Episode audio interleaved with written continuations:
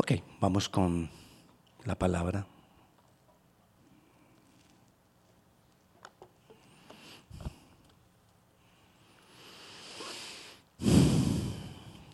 El río de Dios. El hermoso, el, el hermoso río de Dios. ¿Sabes qué es el río de Dios? El río de Dios es el medio que Dios ha dispuesto en su ser a través de los siglos. Es como Dios ha decidido bendecirnos. A través del río de Dios, Él quiere capacitarnos, Él quiere restaurarnos, Él quiere darnos poder, Él quiere darnos unción, Él quiere darnos autoridad. El río de Dios es el flujo de Dios, el flujo que tiene Dios para bendecirnos.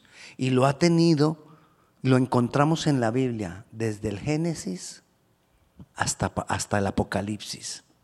Es el flujo de Dios y la manera que Dios ha dispuesto para darnos lo que Él quiere darnos. Por eso nosotros debemos saber qué es el río de Dios.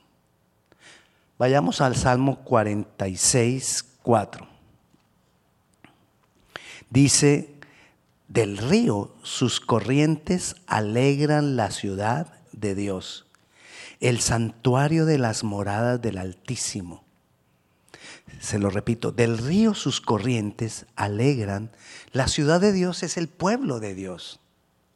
Las corrientes alegran, traen paz, traen refrigerio al pueblo de Dios. Trae gozo al pueblo de Dios. Trae fuerza al pueblo de Dios. Trae todo lo que el pueblo de Dios necesita. Dios suple a través de su río todo lo que su pueblo necesita. ¿Quién aquí? ¿Quién aquí? Aló, aló, aló, aló. ¿Me escuchan? ¿Ahora sí? Ven, ahora sí. Ok, entonces, todo lo que Dios quiere suplir para nosotros, Él lo hace a través del río de Dios. Desde el principio, desde el principio Él ha tenido este medio, y les repito otra vez, desde el principio y hasta el final, Dios utiliza el río de Dios para bendecirnos. Vayamos a Génesis capítulo 2, versículo 10. Y salía del Edén un río para regar el huerto. Y de allí, ¿cuántos ríos salían? Uno. Y de ahí se repartía en cuatro brazos. El río es uno y tiene cuatro manifestaciones. El nombre de uno era Pisón. Este es el que rodea toda la tierra de Ávila, donde hay oro y el oro de aquella tierra es bueno. Hay allí también Bedelio y Ónice. El nombre del segundo es Gión. Este es el que rodea toda la tierra de Cus. Y el nombre del tercer río es Heidekel. Este es el que va al oriente de Asiria. Y el cuarto río es el Éufrates. Dios a través del río nos quiere bendecir. Pisón, el primer, la, la primera división del río, quiere decir libertad, amplitud. ¿Qué quiere traer Dios para su pueblo? Libertad. Gión, el segundo, plenitud. Plenitud es llenura, el poder decir yo estoy completo en Dios. Eso es plenitud. Estoy completo. Lo tengo todo. En Él lo tengo todo.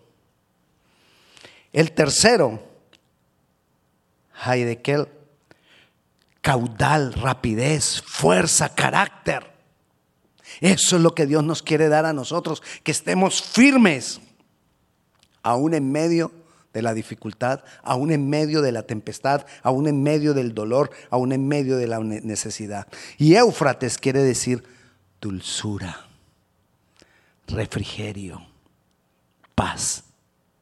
Imagínese todo lo que quiere traer Dios a nosotros a través de su río. Si tienes libertad, si tienes plenitud, esa llenura que solo podemos tenerla en Él, si tienes carácter, si tienes refrigerio y paz, lo tenemos todo. En Él lo tenemos todo. Entonces debemos entender cómo viene ese río. Porque ¿para quién es ese río? Para su pueblo. ¿Quién es pueblo aquí? Yo soy pueblo. Ese río viene para mí. Ese río está dispuesto para mí. Ese río trae bendiciones. Ese río trae todo lo que necesito y está dispuesto para mí. Entonces, ¿qué hago? ¿Qué tengo que hacer? Yo lo quiero. Vayamos a Ezequiel 47. Y dice, y junto al río Ezequiel 47, 12. Y junto al río, en la ribera, a uno y otro lado crecerá toda clase de árboles frutales. Sus hojas nunca caerán ni faltará su fruto. Ah, ya lo su, hoja nunca caerá ni faltará su fruto. A su tiempo madurará. Porque sus aguas salen del santuario. ¿De dónde salen las aguas de ese río? De la presencia de Dios. Y su fruto será para comer y su hoja para medicina. Entonces lo primero que tenemos que entender es, el río de Dios viene de la presencia de Dios. Y lo segundo que tenemos que mirar en este pasaje es que este río nos da vida, nos transforma, nos restaura, nos restaura, nos restaura a tal punto que seremos de alimento para otros. Nosotros seremos de alimento para otros porque ahí está hablando de los árboles que estamos junto a su presencia, los árboles que permanecemos en su presencia, somos de alimento para otros y somos, para, somos de medicina para otros. Si estoy ahí, ¿dónde? Dice a uno y otro lado, a uno y otro lado de qué? Del río. ¿Y de dónde, de dónde sale el río? de la presencia de Dios. ¿Qué tengo yo que hacer para gozar de ese, de esa, de ese, de, de todas esas bendiciones que trae el río? Permanecer en la presencia de Dios. Le decía que habla ese, que ese río habla, de ese río se habla desde Génesis hasta Apocalipsis. Vayamos a Apocalipsis 22, 1. Dice, después me mostró un río limpio de agua de vida, resplandeciente como cristal, que salía, ¿de dónde? Del trono de Dios. ¿Y de dónde más salía? Y del Cordero. ¿Quién es el Cordero? Nuestro Jesús, mi Jesús. ¿Sabe por qué digo mi Jesús? Porque es mío. Porque es para mí. Entonces, dice que salía del trono de Dios y del Cordero. ¿Qué tengo que garantizar o qué tengo que hacer yo cuando estoy en la presencia de Dios? Yo tengo que garantizar que ahí es el trono de Dios. ¿Cómo? Lo entronó. ¿Y cómo lo entronó? Le doy el gobierno que Él merece. Porque no es solamente estar ahí, ay, yo vengo y aquí me inclino y me arrodillo y estoy en la presencia de Dios. No, es darle a Él el gobierno, es darle a Él la autoridad, que Él sea verdaderamente Señor, porque lo llamamos Señor, Señor para todo. Pero verdaderamente es el Señor. Lo llamamos Señor, pero verdaderamente Él tiene el control de mi vida. Lo llamamos Señor, pero verdaderamente Él está sentado en el trono en lo que tiene que ver conmigo en lo que tiene que ver con lo que me rodea? El río salía del trono de Dios y del Cordero. Ese río sale de esa hermosa presencia. Tengo que asegurarme de estar en la presencia de Dios. Tengo que asegurarme de darle a Él el gobierno y la autoridad sobre mi vida.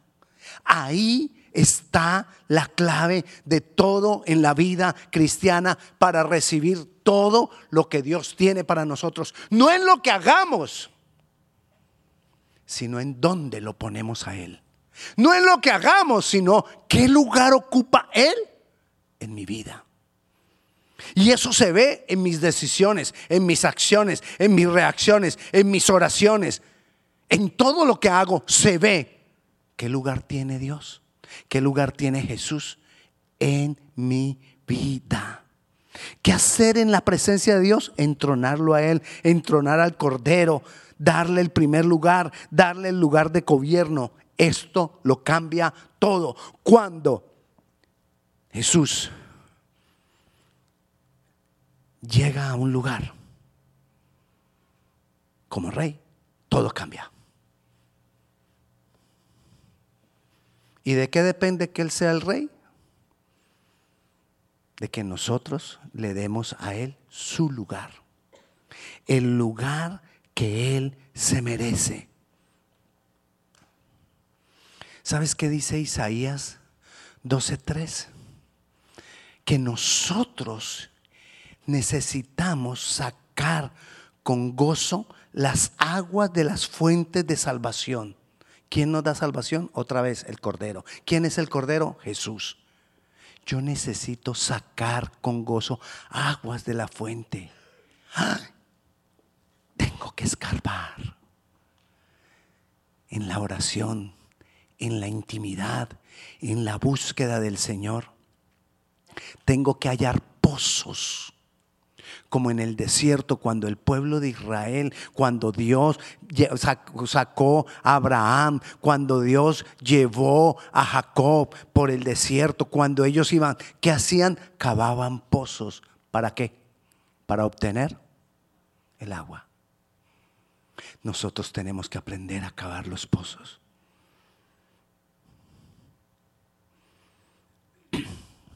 Enséñeme a orar podemos darte algunas herramientas de cómo orar, pero enseñarte a orar. Eso cada uno lo aprende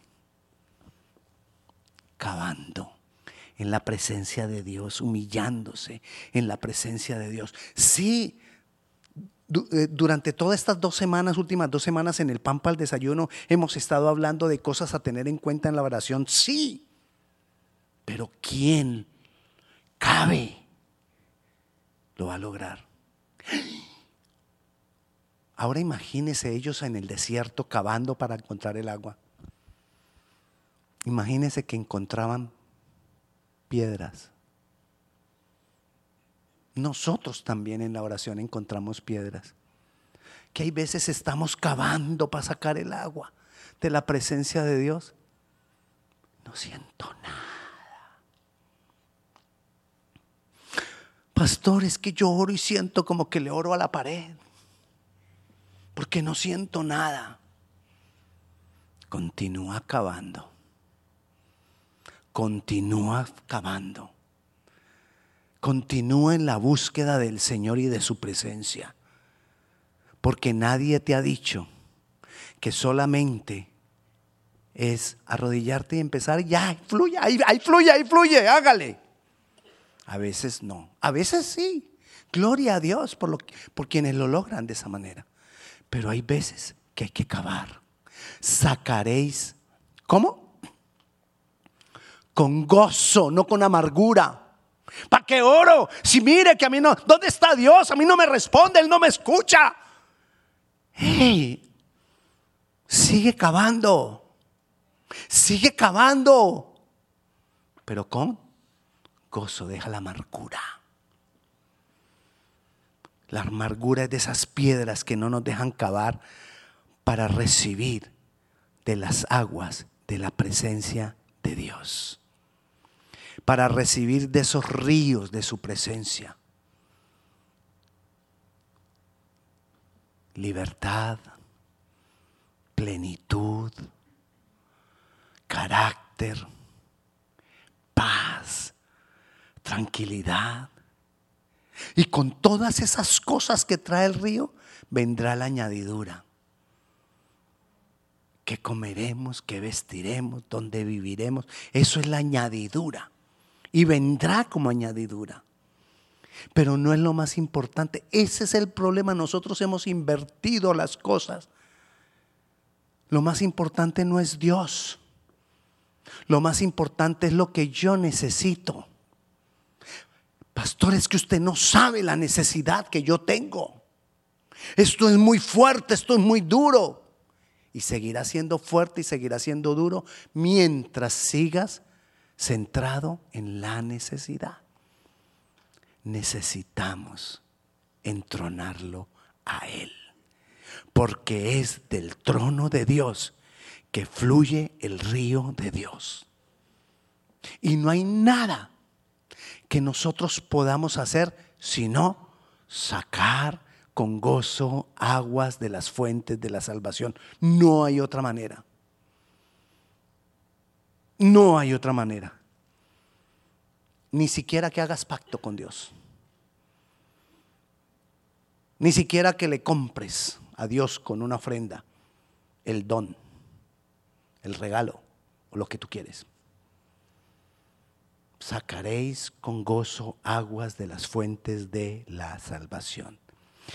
En Juan 7:37 nos dice Jesús, el último y gran día de la fiesta, Jesús se puso en pie y alzó la voz, diciendo, si alguno tiene sed, venga a mí y beba. El que cree en mí, el que cree en quién? En Jesús. No hay otro camino, no hay otra forma. Hermano, no me crea a mí. Crea a Jesús y a su palabra. Asegúrese que lo que yo le estoy diciendo es lo que dice la palabra. No me crea a mí. Jesús está diciendo, el que cree en mí, en él. Ah, bueno, pero si yo le digo que no me crea en mí, tampoco vaya por allá a otros lugares a creer con cualquiera que le habla. Ay, sí, pastor, es que nosotros usted no le creemos, pero sí nos dejamos embolatar. Bueno, embolatar decimos en Colombia. Engañar, pues, seducir. Bueno, sí, todo eso. Por otros, el que cree en mí. Como dice la escritura que tú lees. ¿Cuál escritura? la que tú lees, esta Biblia, pero que tú la lees. Porque si no la lees, te engañan. Porque si no la lees, te confunden. Porque si no la lees, abusan de ti. Porque si no la lees, te dicen una cantidad de argumentos y cosas que solamente enturbian las aguas del río de Dios. Entonces, el que cree en mí, como dice la escritura, de su interior correrán ríos de agua viva. ¿De dónde salen los ríos según Jesús? De mi interior. ¿Cómo así? Y allá en Génesis y en Apocalipsis decía que del trono. En Ezequiel que del santuario. Y en Apocalipsis que del Cordero. Y Jesús me dice que de mí. Quiere decir Porque en mí tiene que estar la presencia de Dios. No es allá. Como le dijo a la mujer samaritana Jesús, va a llegar el momento en que no es donde adoren, que adoramos aquí o que adoramos allá, que adoramos en el monte Oreo o que adoramos en el otro monte o que no es donde tiene que ser aquí. Aquí tiene que estar la presencia de Dios. Aquí estamos reunidos y hay presencia de Dios porque nosotros aquí tenemos presencia de Dios. Porque si fuera por el lugar, entonces apenas usted salga, ay, ya se me, pasó todo. Pero ¿cómo nos vamos? Uno sigue así y mañana uno se levanta y estoy con Dios, porque está aquí. No es el lugar de su interior correrán ríos de agua viva. Esto dijo del Espíritu que habrían de recibir los que creyesen en Él. ¿Cuál es el río? El Espíritu Santo. Cuando nosotros recibimos la palabra, cuando nosotros recibimos el Evangelio de la salvación y lo creímos, fuimos sellados. ¿Con qué? Con el Espíritu Santo de la promesa, dice Efesios 1.13. Soy sellado, yo tengo el Espíritu acá. Ahora, entonces acá, con el Espíritu, voy a entronar a Jesús. ¿Dónde? Acá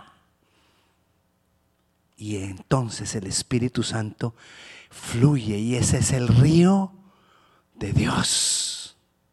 Dice,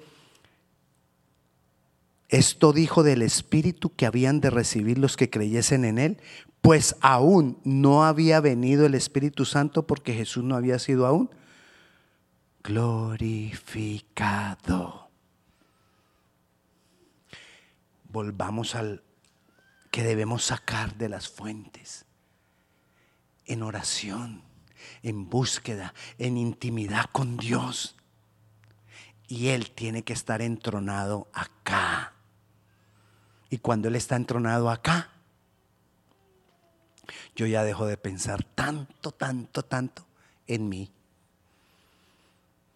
Ay, es que esto duele tanto. Pastor, usted porque es que usted no ha sufrido lo que yo he sufrido. Pero duele tanto. Y si sigues pensando en eso, te seguirá doliendo. Y si le sigues dando más valor a eso que a tu propio Jesús, te seguirá doliendo. Nadie ha dicho que no duele. Pero lo que sí hemos dicho y lo que sí nos dice la palabra es que eso no puede gobernar tu vida. Porque tu vida tiene que gobernarla Jesús. Porque tu vida, en tu vida tiene que ser entronado Jesús. Porque el río fluye cuando nosotros nos encontramos con el Cordero. Y ese río fluye cuando nosotros entronamos al Cordero. Y si lo seco trae, si lo seco trae esterilidad y muerte, la fuente nos hace fructíferos y nos da vida. El río de Dios nos da vida. El río de Dios que fluye de acá, porque somos, Él nos quiere constituir, también dijo Juan 4, que Jesús nos quiere constituir en fuentes de vida que salta para vida eterna. ¿Dónde está la fuente? Aquí, yo soy la fuente, porque el Cordero está acá. Si el Cordero no está acá, yo no soy fuente. ¿O soy una fuente? Estancada. Bueno, seca. La estancada es cuando tengo al Señor y no lo busco. Cuando tengo al Señor y no me relaciono con Él. Cuando tengo al Señor y no saco y saco y saco en intimidad, en oración, en búsqueda del Señor. Entonces es un agua que no corre, es un agua estancada. Y el agua estancada se pone negra, azul, bueno, verde, apestosa, huele feo. Y entonces nosotros, hueliendo feo, decimos que no, es que yo tengo el Espíritu Santo. Y eso es lo que sale de nosotros. Necesito llenura de Dios y el fluir. Y el fluir del Espíritu Santo en mi vida. Donde quiera que Dios vaya, donde quiera que Dios se manifieste, en cualquier lugar, en cualquier tiempo, estará el río de Dios. Desde Génesis hasta Apocalipsis, ese río ha estado fluyendo. Esa es, la diferencia que ha hecho en los hombres de Dios. Adán lo ignoró. Enoch lo recibió. Noé lo recibió. Abraham lo recibió. Isaac lo recibió, Jacob lo recibió, José lo recibió, Moisés lo recibió, Josué lo recibió, David lo recibió, los profetas lo recibieron, pero miles y miles lo ignoraron. El río de Dios, el río de Dios. Y entonces por eso, por, como, como lo ignoraron, Dios dijo, ahora viene el tiempo y el tiempo es ahora. Y se manifestó Jesús en gloria. No, se manifestó Jesús para que todos nosotros le conozcan. Un día se manifestará en gloria. Pero se manifestó Jesús viniendo por primera vez.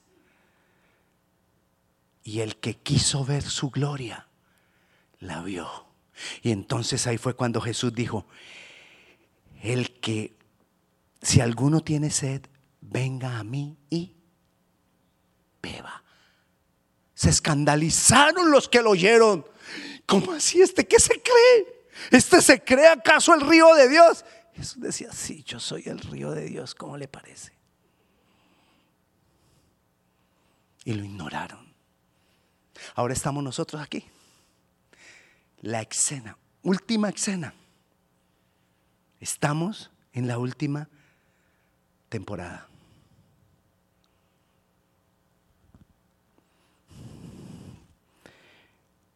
Desde Génesis hasta Apocalipsis. Entonces Jesús vino y nos da a nosotros de ese río y nos constituye a nosotros las fuentes de ese río. ¿Qué tenemos que hacer nosotros? Buscarlo, entronarlo, darle el primer lugar. Primera de Corintios 10:4 dice, y a todos los que bebieron, recuerda a todos los que nombramos, ¿no? Y a todos los que bebieron la misma bebida espiritual, porque bebían de la roca espiritual que los guiaba, y la roca era Cristo. Hermano, todo lo que hay que hacer es buscar y buscar y buscar y cavar y cavar y cavar y cavar más y buscar más en oración, en lectura de la palabra, en ayuno, en humillación, en búsqueda del Señor. Esa debe ser nuestra mayor preocupación. Nuestra mayor preocupación no debe ser ser santos. Nuestra mayor preocupación no debe ser cambiar. Nuestra mayor preocupación no debe ser lograr esto, lograr lo otro. Ni siquiera nuestra mayor preocupación debe ser dejar el pecado. Porque si nosotros entendemos que si lo tenemos a Él, lo logramos todo. El pecado, vamos a estar por encima del pecado. Mire, uno se esfuerza cuando hay, de esos pecados que están como arraigados. ¿Sí? Bueno, ustedes no tienen de esos pecados. Yo he oído que gente tiene de esos pecados. Y entonces cuando la gente tiene ese, tipo de pecados, entonces se esfuerza, se esfuerza y, y, cada vez cae peor. Y entonces no, vuelvo al intento y peor. Y peor. Porque nos estamos centrando en el pecado. Cuando yo me centro en Él, Él me quita el gusto por el pecado. Porque lo tengo a Él, porque me lleno de Él. Y si todavía me sigue gustando ese pecado, necesito cavar más, cavar más, cavar más. Y de un momento a otro, ¡ay! hola, y eso, eso ya no. Y se encuentra uno con aquel que conoció el pecado y ve que yo aquello. No, ya no siento nada por eso. Ya no hay atracción por ese pecado. ¿Cómo lograste ser santo? No soy yo. Es el río que hay en mí. Es el río de Dios. Es el río de la presencia de Dios. Salmo 1.3 dice, será como árbol plantado junto a corrientes de aguas que da su fruto a su tiempo. No es por mi esfuerzo, es en el tiempo que el río fluye en mí, que voy a ser transformado, que voy a ser cambiado. Y su hoja no cae. Y todo lo que hace, todo lo que hace, prosperará.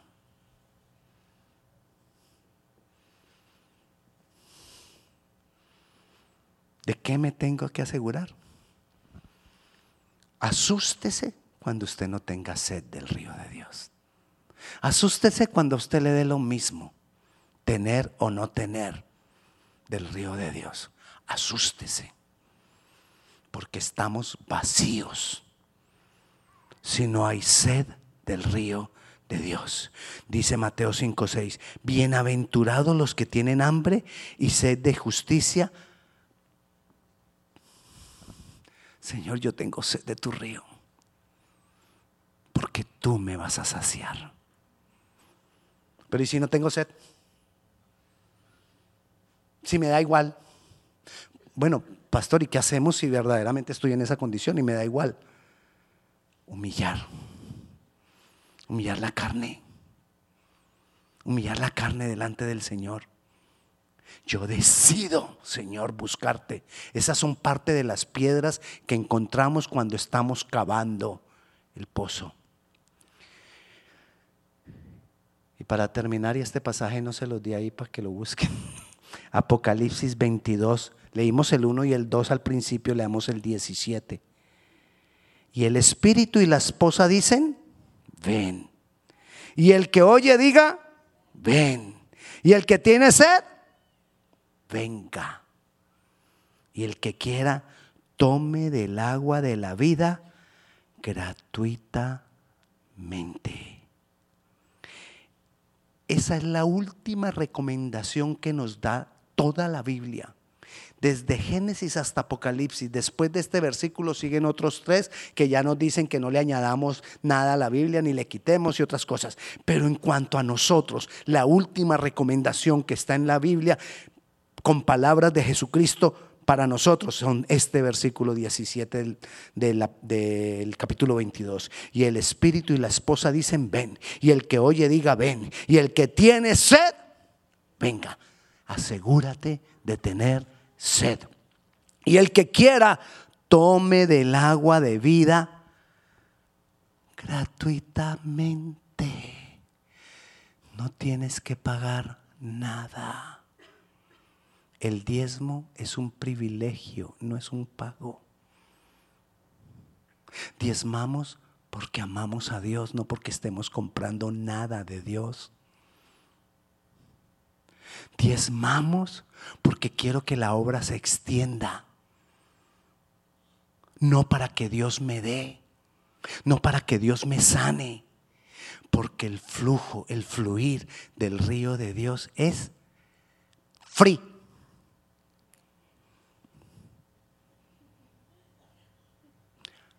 A veces leemos gratuito y eso está como muy largo. Pero cuando uno lee free, ¡ay, mira! Es gratis. Pues sí, no es que el otro decía gratuitamente. Pero como era tan largo, ni cuidado le pusimos. Free. ¿Y sabe qué es lo más triste?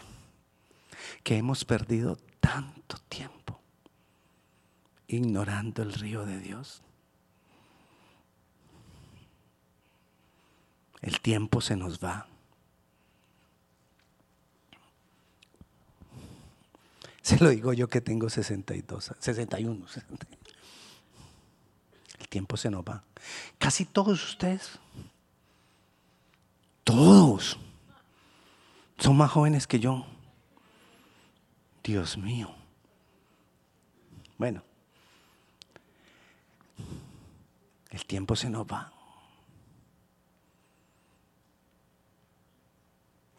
Y el río está disponible para ti. Gloria a Dios que nos queda tiempo todavía para buscar más y más de ese río. Para buscar más del Espíritu Santo, para que fluya en mí Espíritu Santo. Hermano, cuando usted se mete con Dios, usted empieza a ver tanto la gloria de Él. Es algo diferente. Es una vida diferente. No te estoy hablando de problemas o no problemas, porque a nosotros nos dicen que vamos a vivir una vida diferente y me, me imagino, ay, sin problemas. No, es, es que eso no es la vida. Es una vida diferente porque lo tenemos a Él. Porque todo con Él es diferente. Hay problemas y aún la solución de los problemas es diferente. Porque el río de Dios es quien lo hace. Necesitamos meternos en una búsqueda intencional a propósito de Dios. Si no, no pasa nada en nuestras vidas. Oremos.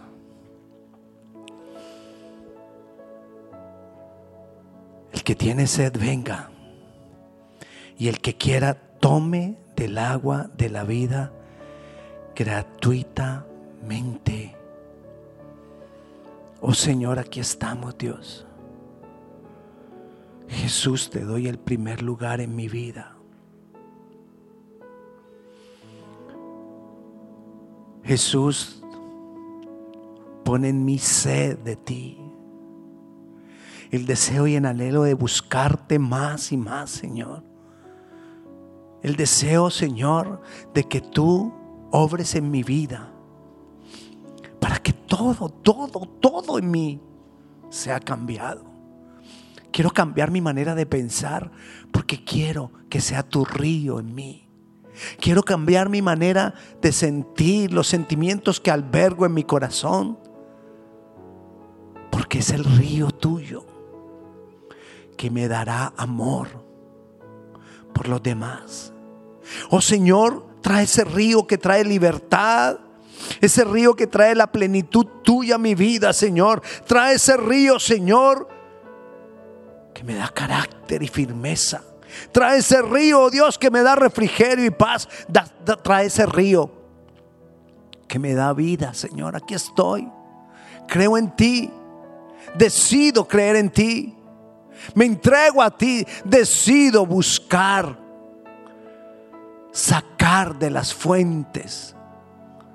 Decido buscarte más. Te amo Jesús. A ti sea el honor y la gloria.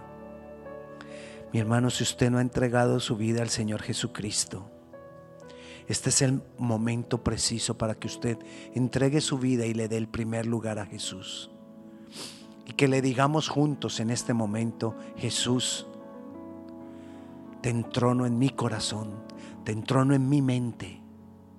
Creo que tú eres el Dios poderoso. Creo que tú moriste por mí en la cruz y me has salvado. Te recibo como Señor y Salvador. En tu nombre, Jesús. Amén. ¿Hay alguien que por primera vez haya hecho esta oración delante de Dios? Allá en, nuestras redes, allá en línea, si tú has hecho esta oración por primera vez, por favor, déjanos saber. Queremos acompañarte, queremos orar por ti. Señor, te damos gracias. Amén.